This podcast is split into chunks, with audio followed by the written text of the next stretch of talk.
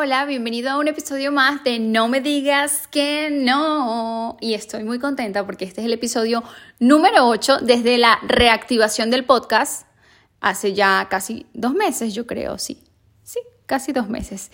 Y me encanta, mm, la constancia es algo que he, cultivado y en lo que ahora soy muy buena, modestia aparte, soy muy disciplinada y muy buena. Y entonces hoy estaba pensando, ¿qué hablo en el podcast?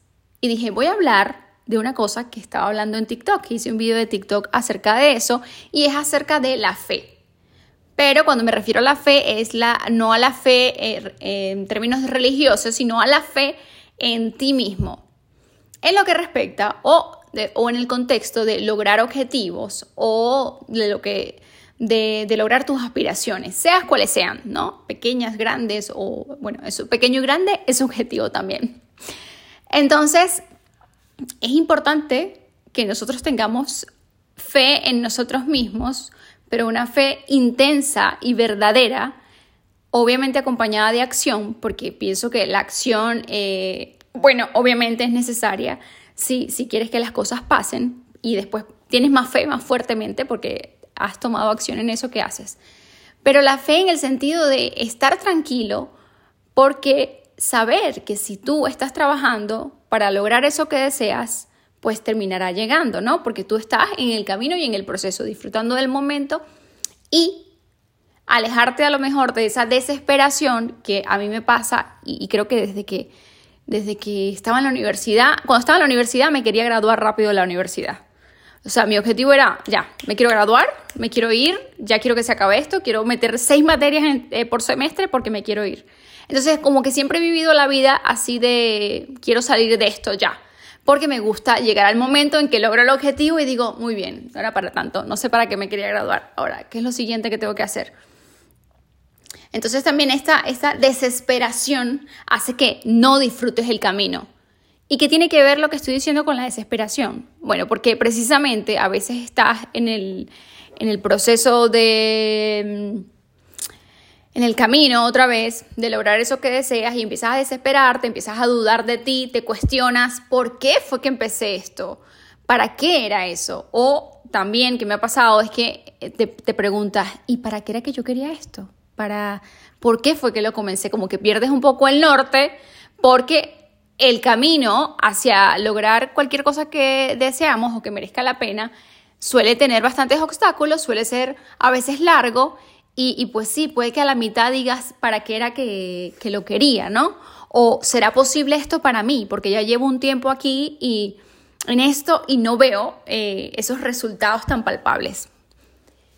Por las redes sociales y todo esto, eh, estamos acostumbrados a ver los eventos, es decir, las personas salen en la historia de Instagram y muestran y dicen, hola, estoy aquí en mi graduación, pero a lo mejor no te muestran todo lo que pasaron para llegar a esa graduación, todas las horas de estudio, eh, de tener que ir a la universidad, etcétera, etcétera. Entonces estamos muy acostumbrados a esa gratificación inmediata y solemos creer que las cosas pasan de ya para allá y que si no ha pasado para ti es porque a lo mejor tú no estás dando lo suficiente o porque otros son más exitosos que tú, pero no, es que resulta que todo el mundo muestra la parte guay y el evento, pero no muestra el proceso que le llevó allí. Entonces, esto de tener fe es estar con el corazón contento, es esa frase también de disfruta el camino. Lo único que tenemos ahora en este momento es el presente, como he leído en muchos libros y es cierto, si te pones a pensar, tú no puedes regresar al pasado. Si tienes una foto, tienes una constancia del pasado y, puedes regresar con, el recuerdo, pero no, el pasado no es un momento al que tú puedas volver físicamente. El futuro tampoco. Entonces, realmente el único tiempo que existe y donde pasan todas las cosas es aquí, ahora mismo, en el presente. Y si estamos siempre viviendo en el futuro, porque estamos desesperados por obtener eso que tanto anhelamos, por hacer eso que queremos, entonces nos perdemos este presente, vivimos en una fantasía, en una ansiedad y para mí esa desesperación por obtener eso en realidad es una falta de fe. Porque si tú, si tú tuvieras la certeza absoluta de que lo que tú quieres para ti eh, va a llegar, porque tarde o temprano vas a llegar a eso, tú no estuvieras dudando ni desesperado. Entonces, esa desesperación, ese, ay, lo quiero para allá, es que lo quiero para allá, es que lo... hace como que yo pienso que a nadie le gusta estar al lado de alguien que está desesperado. Y pienso que a tus sueños tampoco, por ejemplo. ¿Por qué? Porque es una falta de confianza. O sea, si tú de verdad crees que eso que tú anhelas es para ti, entonces ¿por qué estás dando muestras de poca fe, sintiéndote desesperado y queriendo que llegue ya? ¿Es que acaso no crees que eso es para ti?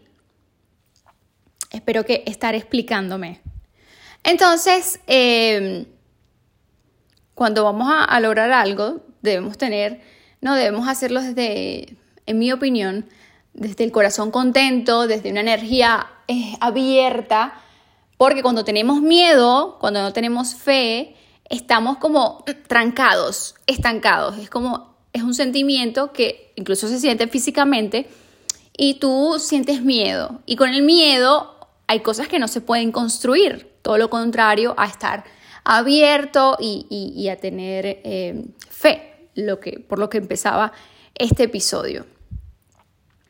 Un pequeño paréntesis para decir que independientemente, eh, yo sé que todos tenemos objetivos y, estamos en un mundo terrenal y físico y obviamente pienso que es, si no nos aburriríamos, ¿no? Si no hiciéramos cosas, tuviéramos ambiciones, pero eh, a veces nos, nos atamos demasiado a ese mundo y olvidamos que hay otras cosas importantes como por ejemplo estar bien, estar tranquilo y disfrutar la vida solo porque sí. Iba a decir just because, solo porque sí. Este, independientemente de que tú no logres tus objetivos o lo que sea, tú igual puedes tener una vida feliz. No va a pasar nada, no tienes que probarle a nadie nada, em, no tienes que cumplir con los estándares de éxitos de otras personas, sino con tu propio estándar de éxito. E incluso si fracasaras en todos tus proyectos, igual tu valía y amor por ti debería ser incondicional. Ya sé que esto a lo mejor es muy fácil decirlo, luego hacerlo tiene que ser un trabajo interno, porque a la mayoría no nos han criado así. Pienso que la mayoría es como que, bueno, mientras tú más cosas logres, más valor tienes y más orgulloso te tienes que sentir eh, de ti. Y en cierta forma, vale, sí, pero también tú tienes que tener un amor incondicional que no dependa de que si tú logras esto o no logras esto, o si eres un fracasado o no eres un fracasado. Porque entonces pegas demasiado tu identidad a, algo que es físico y que obviamente tiene un fin. Entonces, ¿qué pasa? Que cuando eso se vaya, cuando ya no tengas ese estatus, cuando ya no tengas eh, eh, esas posibilidades o, cuando no, no puedas cumplir siempre tus sueños, entonces tu amor por ti y tu felicidad dependen de eh, esas cosas. Entonces, ese paréntesis era para que independientemente el amor incondicional por ti, que pienso que ser el único amor incondicional, los otros vamos a poner condiciones, porque aquí amor incondicional a otros depende de qué, de qué condiciones. Eh, no, pero para hacia uno mismo sí deberíamos tener un amor incondicional. Entonces, eso, a nuestros sueños no les gustan, en mi opinión. Y esto es un poquito ley de la atracción. Si tú que me estás escuchando has leído acerca de la ley de la atracción, sabes que uno de los pasos de la ley de la atracción es soltar, es decir, pedir eh, con fe y luego soltar, no estar eh, chequeando cada rato a ver si, ah, ah, llegó, llegó, llegó, porque eso es una muestra, como he dicho antes, de falta de, de, creer, como que no crees completamente que lo que tú quieres es posible. Por eso siempre estás chequeando a ver si llegó. Y ese chequear, ¿verdad? Por decirlo así, hace que vivas en una desesperación y que no disfrutes del camino. No puedes disfrutar el camino porque tu mente está siempre en el objetivo final, en cuando logre eso. Y casi siempre el objetivo final es más atractivo en la mente que cuando lo alcanzas. Como yo decía, cuando me gradué de la universidad me quería graduar y cuando me gradué, que no encontraba trabajo, que no sabía qué iba a hacer con mi vida, decía, ah, pero es que ¿para qué era que yo me quería graduar? Entonces idealizamos ese, esa meta como algo, un sentimiento súper, uff, y luego no es tan así. Pero mientras tanto te estás perdiendo del camino, te estás perdiendo de, de, disfrutar el hoy, que como dije anteriormente, es lo único que tenemos.